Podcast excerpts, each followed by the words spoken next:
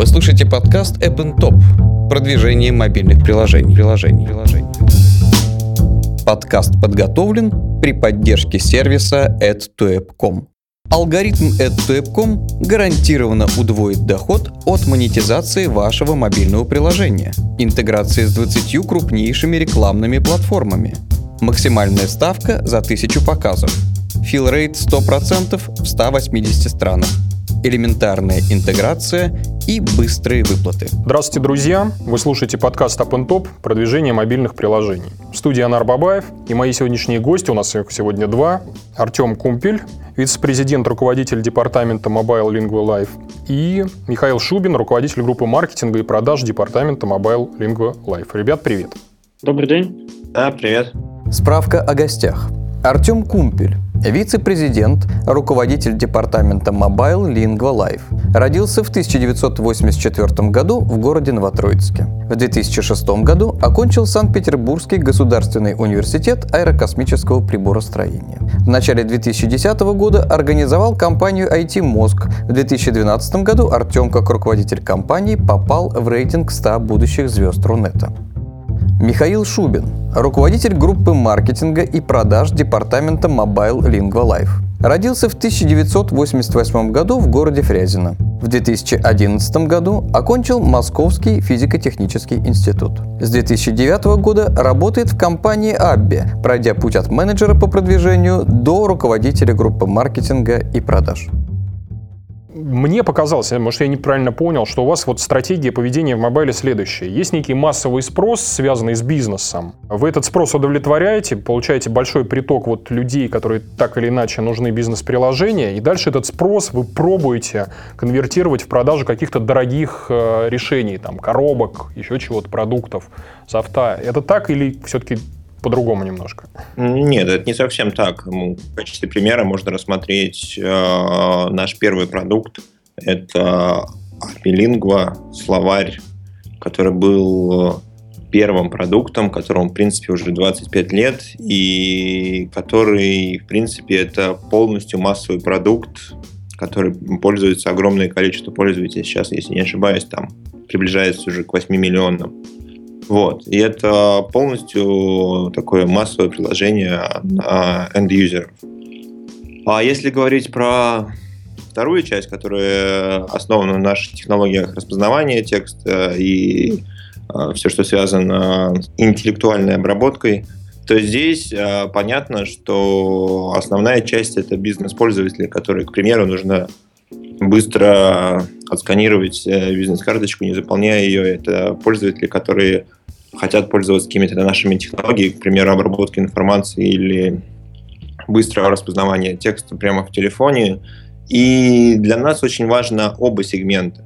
То есть мы понимаем, что мы нашим конечным крупным заказчикам предоставляем возможность пользоваться как большими технологиями, так и мобильными технологиями так мы эти наши большие технологии приносим на мобильный рынок и даем им пользоваться всем пользователям, которые, в принципе, даже не подозревают, что это возможно.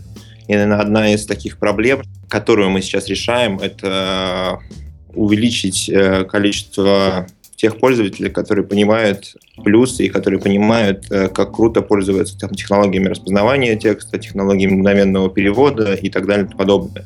Просто не, не, не все знают, что это есть, и не все знают, как, как круто можно это использовать и экономить свое, свое же время. Понял, теперь ясно.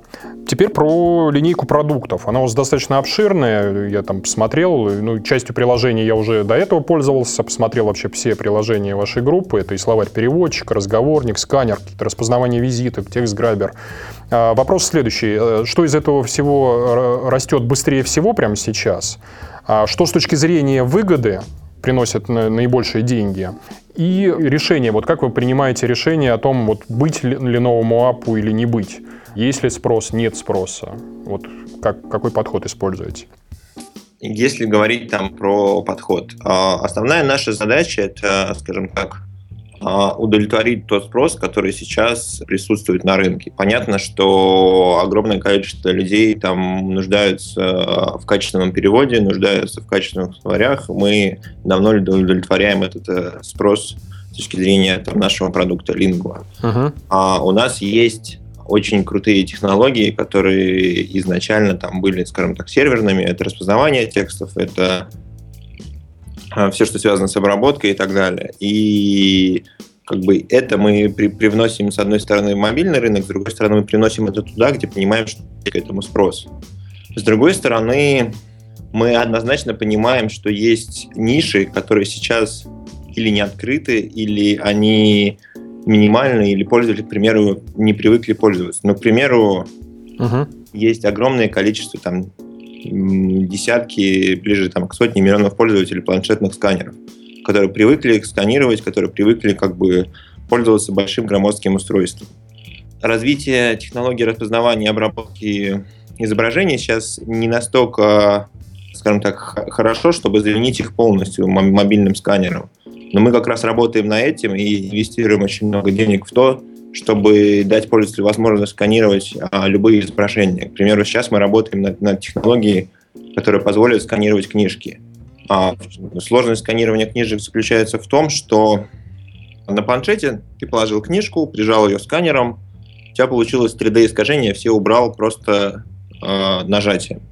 Когда ты фотографируешь это телефоном, понятно, что у тебя книжка получается такая с двумя страницами, с огромным количеством 3D-искажений, и это можно убрать только такими серьезными технологиями обработки изображений и математическими так, алгоритмами выравнивания.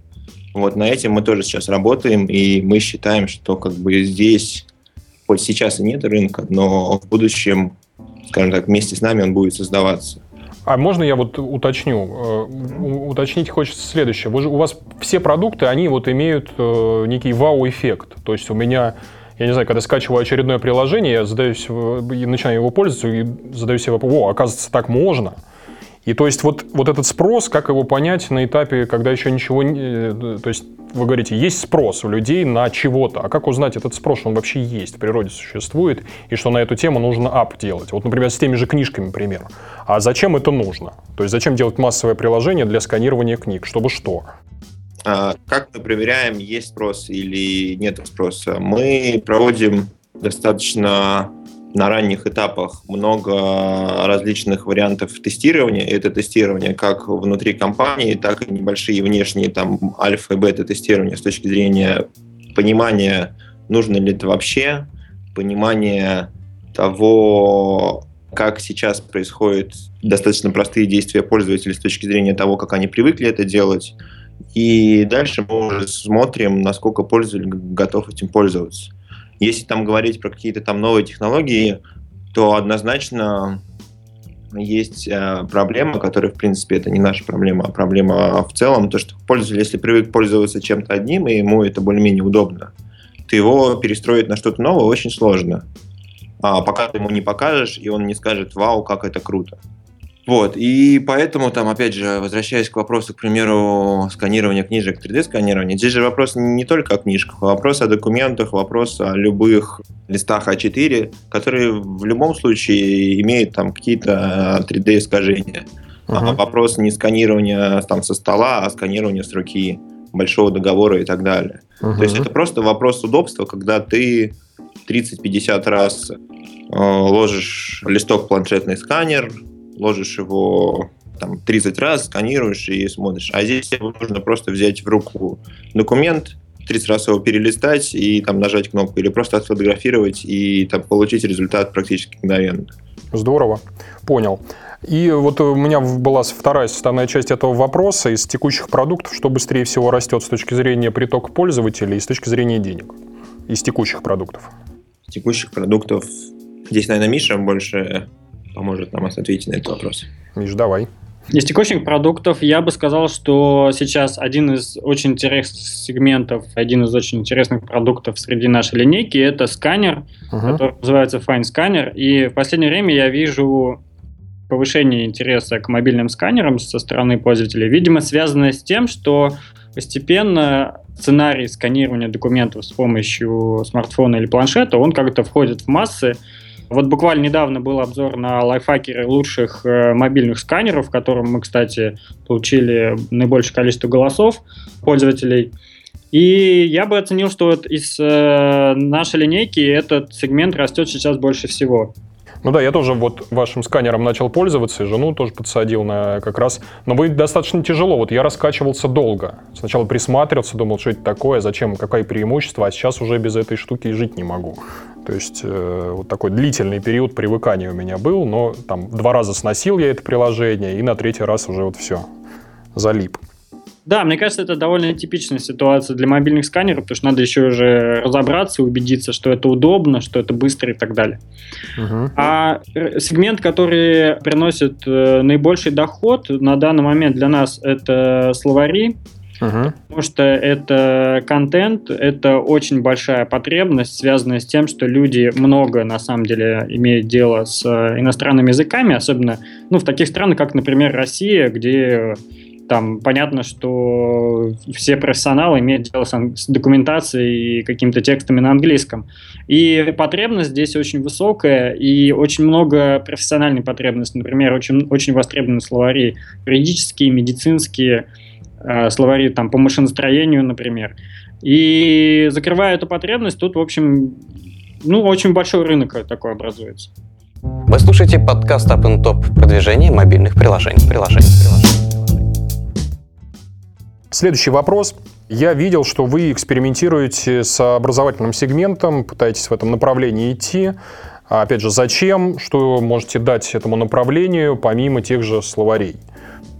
Здесь э, мы однозначно понимаем, что образовательный сегмент растет, вот. Но с другой стороны, мы понимаем, что там разрабатывать какие-то полностью образовательные продукты мы сейчас э, не хотим и, наверное, не, не готовы.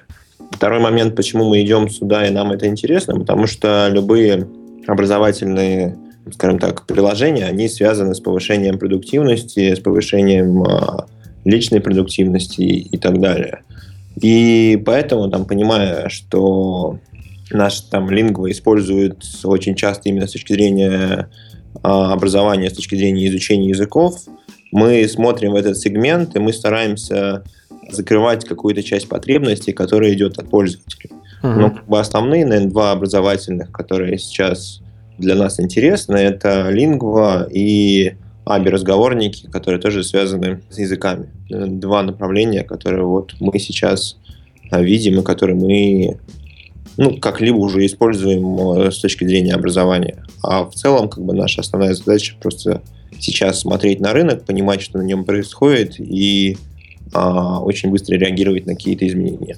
А вот у меня наводящий вопрос. А что вы такого пытались в том же ЕГЭ автоматизировать и технологического привнести? Или это просто был такой эксперимент?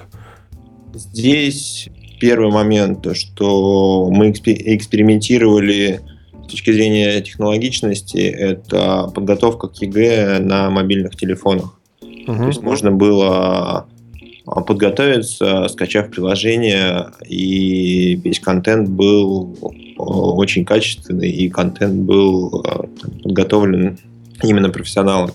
Но это все-таки не совсем ваша специализация. Тут нету такого, ни, нету ни распознавания, нету ни словарей.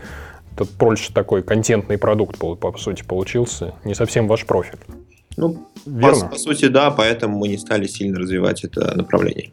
Понятно. Вот очень важный вопрос, которому хотелось бы вот максимальное внимание уделить. У меня на него ответа нет, потому что ну, я ничего не знаю про направление бизнес-приложений. Вы со своей точки зрения, что скажете насчет монетизации бизнес-приложений? То есть в каком случае, например, выгоднее paid модель, в каком надо использовать фримиум, где надо использовать подписку, где встроенные покупки? Можно ли как-то разделить, что вот этим подойдет вот то, а вот этим вот это? Просветите. Анар, во-первых, я с тобой не соглашусь, что ты ничего не знаешь про бизнес-приложение. Как минимум, ты нам много очень полезных вещей рассказал, за что тебе еще раз спасибо. Да, но я как теоретик, а вот и как практик.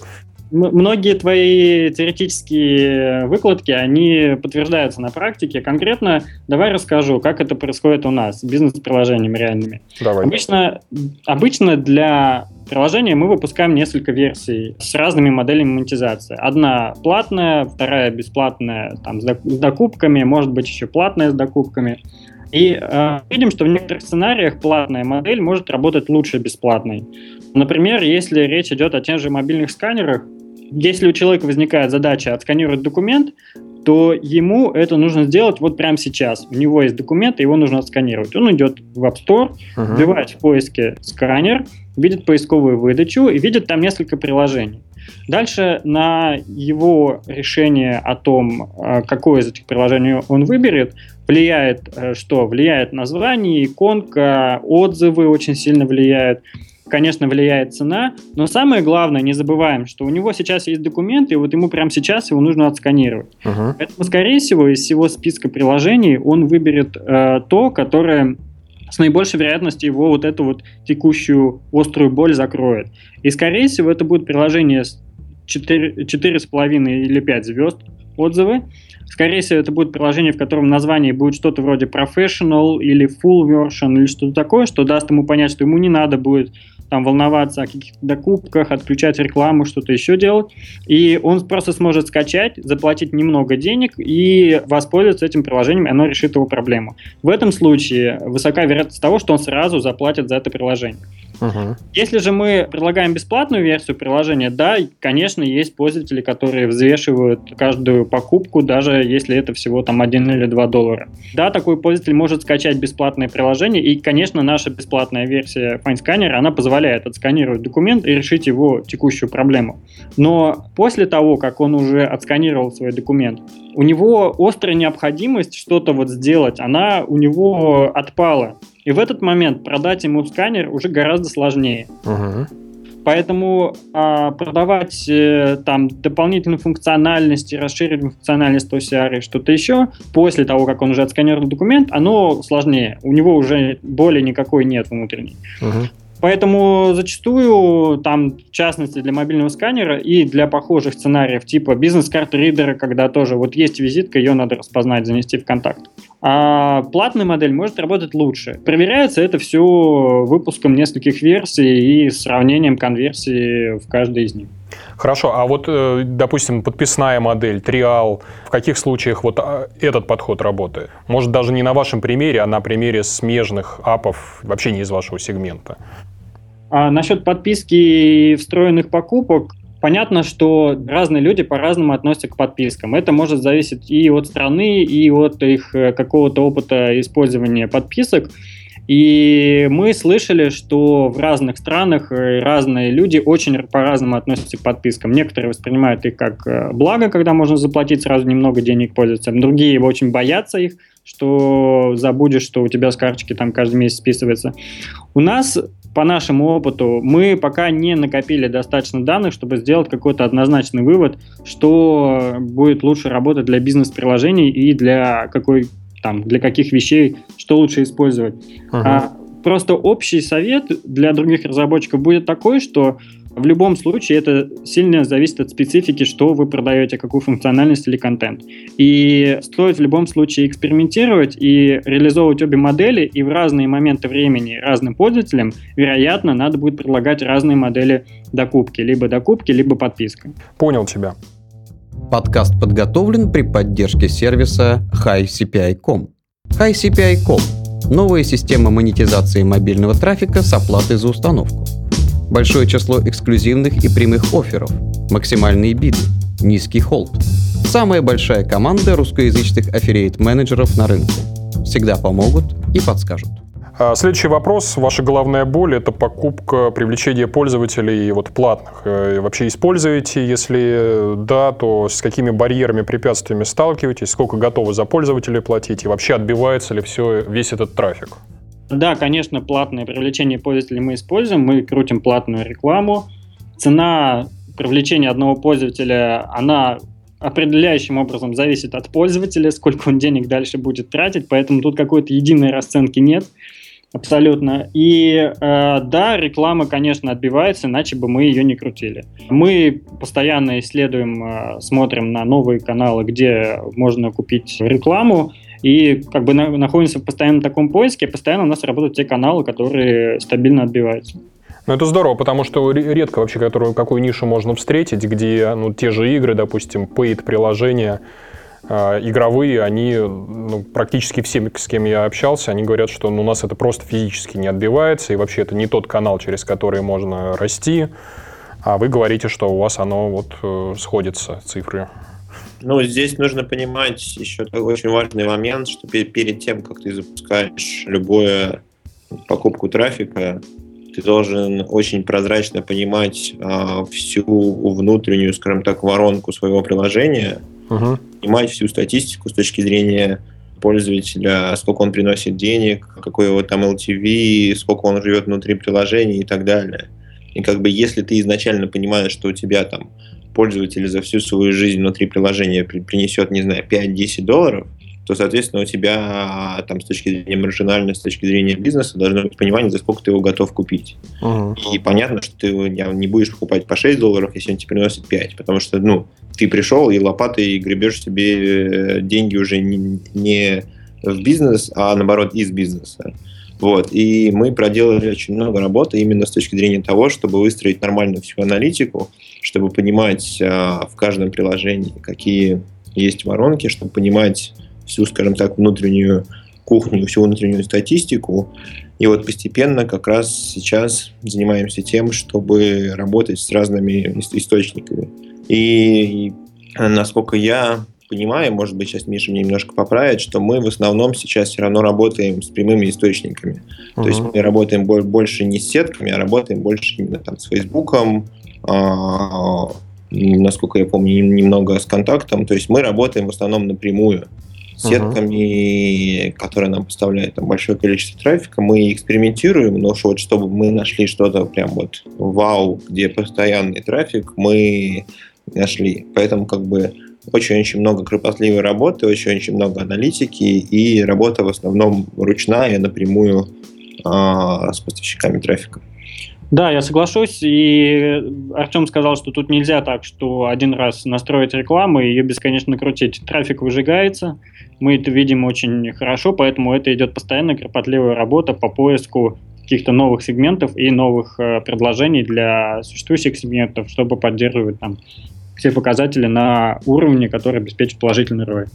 А, вопрос следующий про э, сарафанное радио. Если оно существует в случае с бизнес-приложениями, есть ли там какие-то виральные механики, может быть, пример приведете, не обязательно даже из, опять же, в ваших приложениях, может быть, у кого-то подглядели, посмотрели, как здорово какая-то виральная механика работает. Вообще, есть ли это явление? Как оно работает?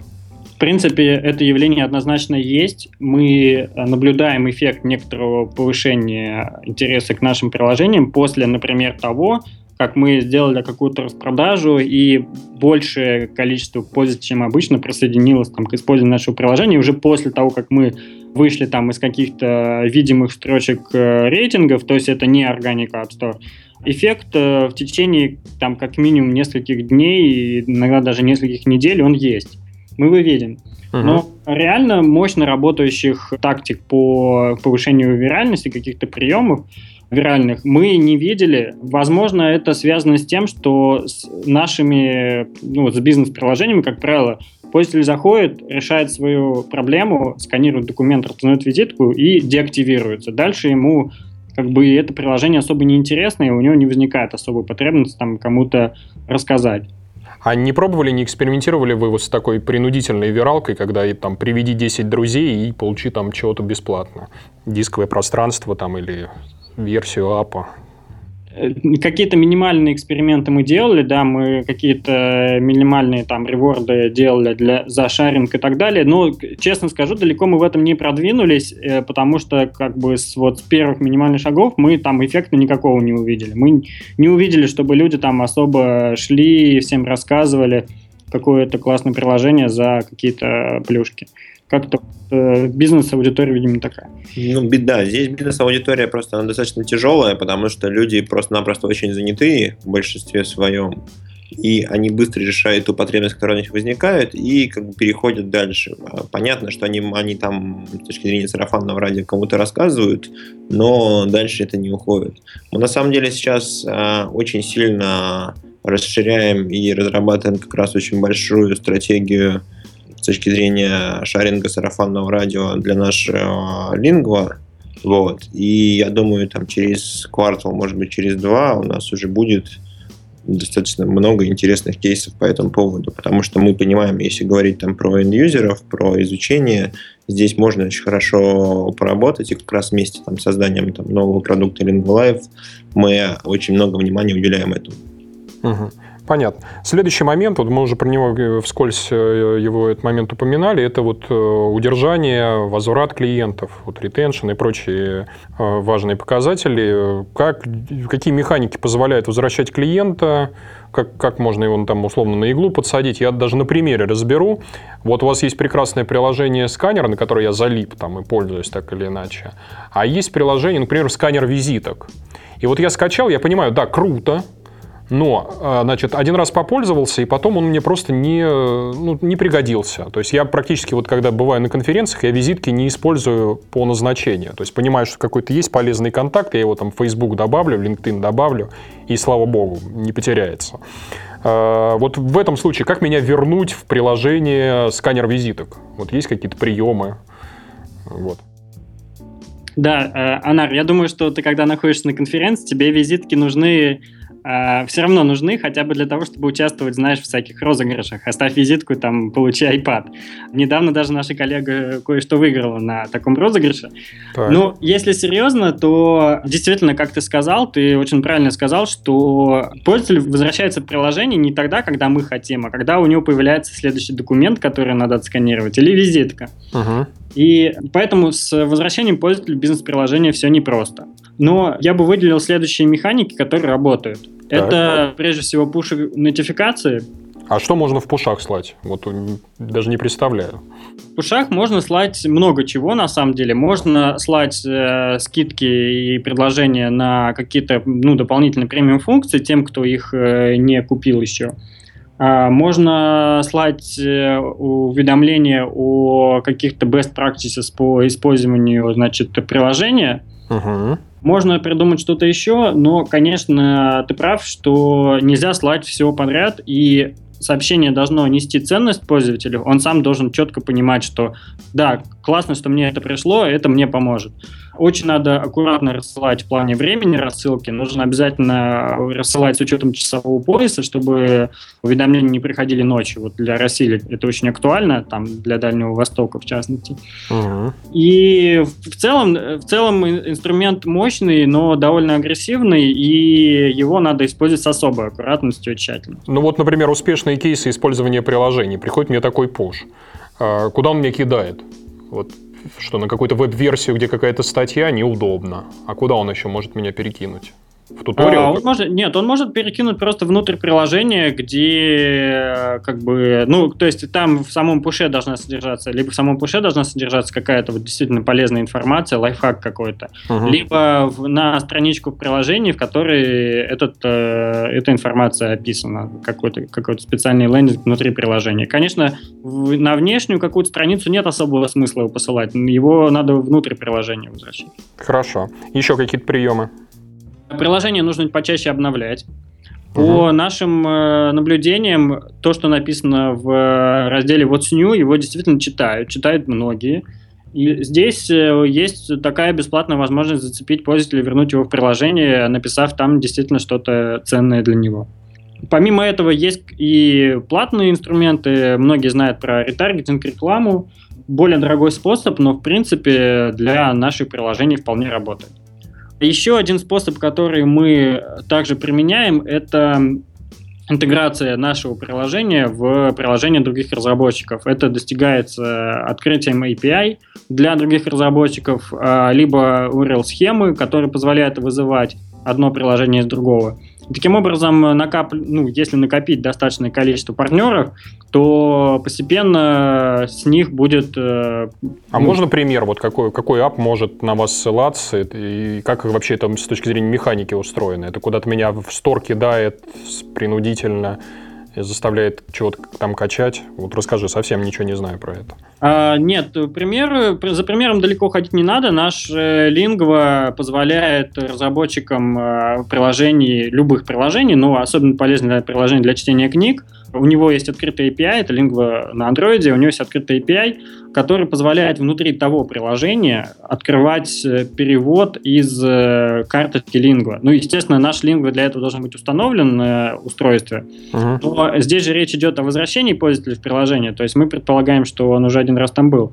И таким образом, если человек читает какую-то книгу на английском, встречает незнакомое слово, он просто на него тапает, у него тут же всплывает прям внутри того приложения карточка лингов, в которой есть какая-то базовая информация о слове, а более подробная информация по ссылке, по которой просто у него поднимается лингва из бэкграунда, и он э, там же видит полную информацию.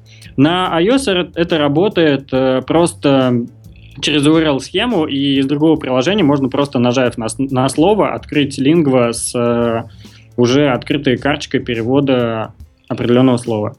Следующий вопрос про экспансию, локализацию. А, здесь у меня момент следующий. Значит, на каких рынках вы представлены? Проблемы, с какими сталкивались при той же локализации? Как, вот если вы заходите в незнакомую страну, какие рычаги можно использовать для первичного там, ознакомления пользователей с э, продуктом? Ну, если говорить про бизнес мобильных приложений, то представлены мы по всему миру, в любой, в любой стране мира можно скачать наше приложение. Фокус у нас на Европу и Северную Америку. По некоторым приложениям есть э, также фокусы и на Азию, и на Латинскую Америку. Это уже в зависимости от языков. Сложности определенные при локализации возникают. В основном они связаны с тем, что недостаточно просто нанять переводчика, который переведет э, весь текст, даже если он native speaker. Uh-huh. А, нужно, чтобы человек э, обладал, он как бы был инсайдером на этом локальном рынке, чтобы он обладал э, знаниями о культурных э, каких-то моментах, чтобы он знал современный сленг этого рынка, чтобы он знал, что на нем сейчас обсуждают.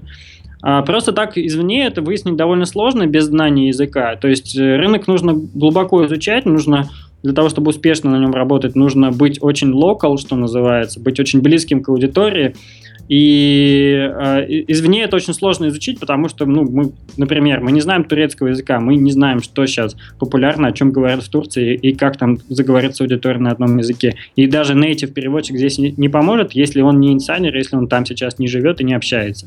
То есть это очень такая сложная тема, качественно делать локализацию. Uh-huh. А если когда мы выходим на новый рынок, мы для того, чтобы вот как раз погрузиться в локальную как бы, атмосферу и понять, что там работает и какие-то лучшие практики понять, которые используют местные разработчики. Мы пытаемся влиться в местные комьюнити разработчиков, ищем на Фейсбуке и других соцсетях, где общаются разработчики, какие темы они обсуждают, что сейчас самое интересное на их рынке. Конечно, делаем App Store оптимизацию локальную для текущего рынка, как правило, она дает неплохой эффект. Ну, ее, опять-таки, не, не, не просто сделать, но уже проще, чем просто чем какие-то тексты маркетинговые. Знакомимся по возможности широко с локальными журналистами, предлагаем им э, какую-то эксклюзивную информацию для анонса и получаем первые результаты, видим, э, каковы они, как э, реагирует аудитория, насколько платежеспособна аудитория. И дальше если все хорошо, то запускаем платную рекламу и расширяемся. Хорошо. Следующий вопрос э, про партнерство с разработчиками. Поскольку вы технологичная компания, так и у вас есть технологии, которые вот не просто, скажем так, практически, наверное, невозможно повторить, а то эти технологии, наверное, интересны тем разработчикам, у которых мало ресурсов. Соответственно, что вы можете им э, предложить э, сейчас? Вот что они могут в своих приложениях делать на основе ваших технологий? Угу. Здесь я, наверное, лучше расскажу о конкретных кейсах э, с компаниями. Некоторые буду называть, некоторые там не, не, не смогу называть, просто чтобы уже конкретно можно было понимать, э, что можно делать, потому что про технологии могу рассказывать очень-очень долго. Хорошо. Ну, не знаю, один из таких примеров, который мне быстро приходит в голову, это всем известное приложение по поиску авиабилет, авиабилетов Aviasales, которое входит во все топы и с помощью которого ты, к примеру, на мобильном телефоне можешь сфотографировать загранпаспорт и автоматически с помощью наших технологий распознать все эти данные и приложение за тебя заполнит все поля на покупку билетов. Здорово. тебе не нужно делать дополнительные действия и с телефоном мучиться, забивать все свои паспортные данные. Тебе нужно просто проверить, а, чтобы вдруг был вбит правильно там номер и вдруг был вбит там правильно имя. То есть, если что не так, оно, конечно, тебе подсветит, но на всякий случай там можно еще быстро пробежаться заме. Это займет тебе там несколько секунд, в отличие от там нескольких или десятка минут, пока ты будешь руками бывать это на неудобном телефоне. Еще, может, примеры? Еще примеры. Например, э, американская компания Intuit распознает с помощью нас а, налоговые формы V2, которые это аналог нашей 2 НДФЛ, а, для расчетов налогового вычета. То есть, опять же, просто-напросто тебе не нужно ничего делать руками, просто заносишь и автоматически распознаешь. Есть э, компания из Хорватии, которая сделала платежное приложение для обработки платежных форм и все, что с этим связано, тоже с мобильного телефона. Например, в Гонконге у нас есть э, мобильный банк, который с помощью наших технологий распознает ID, распознает справку о доходах и автоматически заполняет заявку на кредит. Понятно. И сколько стоит это удовольствие разработчику? Если он маленький, нищий, там условно, может ли он хоть чем-то пользоваться э, из ваших технологий? Да, на самом деле мы сейчас развиваем наше направление работы с стартапами. У нас есть два направления по работе с технологиями. Это Cloud, SDK и скажем так, большая серверная часть. То есть, если у тебя есть небольшое приложение, ты хочешь это протестировать, ты можешь у нас э, взять технологии на тест и использовать их в клауде и смотреть. То есть мы идем навстречу очень многим стартапам и помогаем им понять, э, а, рынок, посмотреть, как это происходит. Если у тебя уже очень большие объемы, тебе нужны какие-то собственные серверные мощности, но с большими компаниями мы уже разговариваем о том, чтобы это были не клауд-технологии, а технологии, которые будут установлены у них на их серверах, чтобы обеспечивать а, мгновенную, быструю обработку большого количества информации. Здесь как раз а, речь идет о том, что сейчас очень много стартапов, очень много молодых компаний разрабатывают свои собственные технологии, как с точки зрения там, какого-то распознавания, также, не знаю, так, пример, достаточно простой пример распознавания кредитных карточек и все, что с этим связано, и тратят на это много времени. Хотя можно заняться конкретным именно тем бизнесом, которым ты вот занимаешься, не, не тратить на это дополнительно на все, в принципе, практически никакого времени, а просто взять э, наши SDK, API встроить или встроить уже на серверный и работать дальше. Вы слушаете подкаст Up Top продвижение мобильных приложений. приложений, приложений. Ну, наверное, последний вопрос. В каком направлении вы, как компания, собираетесь развиваться? Я вот перед началом подкаста общался, вы назвали парочку своих там новых продуктов, Lingua Life, WordLand. Э, что это такое вообще? Расскажите чуть подробнее. У нас сейчас, э, в принципе, разрабатывается достаточно много э, как технологий, так и конкретных интересных приложений. С точки зрения технологий я могу назвать два интересных направления, на которые нам кажется, стоит обратить внимание, и мы точно будем их а, развивать. Первое – это все, что связано с мобильным сканированием. Это 3D-сканирование с точки зрения сканирования книг, сканирования документов, сканирования пачек документов. Когда листы имеют 3D-искажение – когда, скажем так, э, фотография получается очень сложная для распознавания. Если мы говорим о простом планшетном сканере, ты положил книжку, придавил ее получше, она у тебя получилась плоская, и ты получил нормальный результат. Когда ты фотографировал телефоном, к примеру, у тебя получается 3D-искажение, с ними очень тяжело работать с точки зрения распознавания текстов. Ты должен их сначала сделать плоскими, как это делают обычные сканеры. С помощью математических моделей, с помощью достаточно сильной обработки у нас сейчас уже есть достаточно неплохие результаты. Мы их показывали, скажем так, первую там альфа-версию на Mobile World Congress в Барселоне месяц назад. Реально это очень сильно упрощает, скажем так, задачу использования мобильного телефона как полноценного сканера, как полноценную замену планшетного сканера. У нас есть приложение, которое в э, режиме реального времени, без доступа в интернет, переводит э, таблички, переводит э, тексты. К примеру, есть WordLens, у которого сейчас, э, если не ошибаюсь, 5 или 7 языков. У нас наше приложение уже сейчас имеет порядка 20 языков, и мы единственные, кто имеет возможность распознавать японский, корейский, китайский. Это все делается на лету, это все делается внутри телефона. И вот честно, там, имея опыт командировок в Японию, это очень крутая тема, потому что большая часть э, надписей, знаков и так далее, она не переводится, а найти человека, который знает английский, это очень сложно. Коллеги, спасибо вам огромное, что пришли и согласились ответить на наши вопросы. Спасибо вам за продукты, за ваши отдельно, потому что сам пользуюсь и семью подсадил.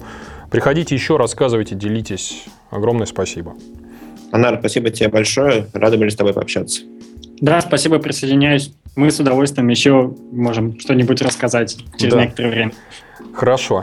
А, коллеги, э, вы слушали подкаст Up Top продвижение мобильных приложений. В студии был Анар Бабаев. И мои сегодняшние гости по скайпу Артем Кумпель и Михаил Шубин, компания Эбби. Всем пока.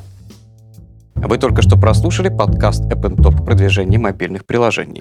Подкаст подготовлен при поддержке сервиса appntop.com.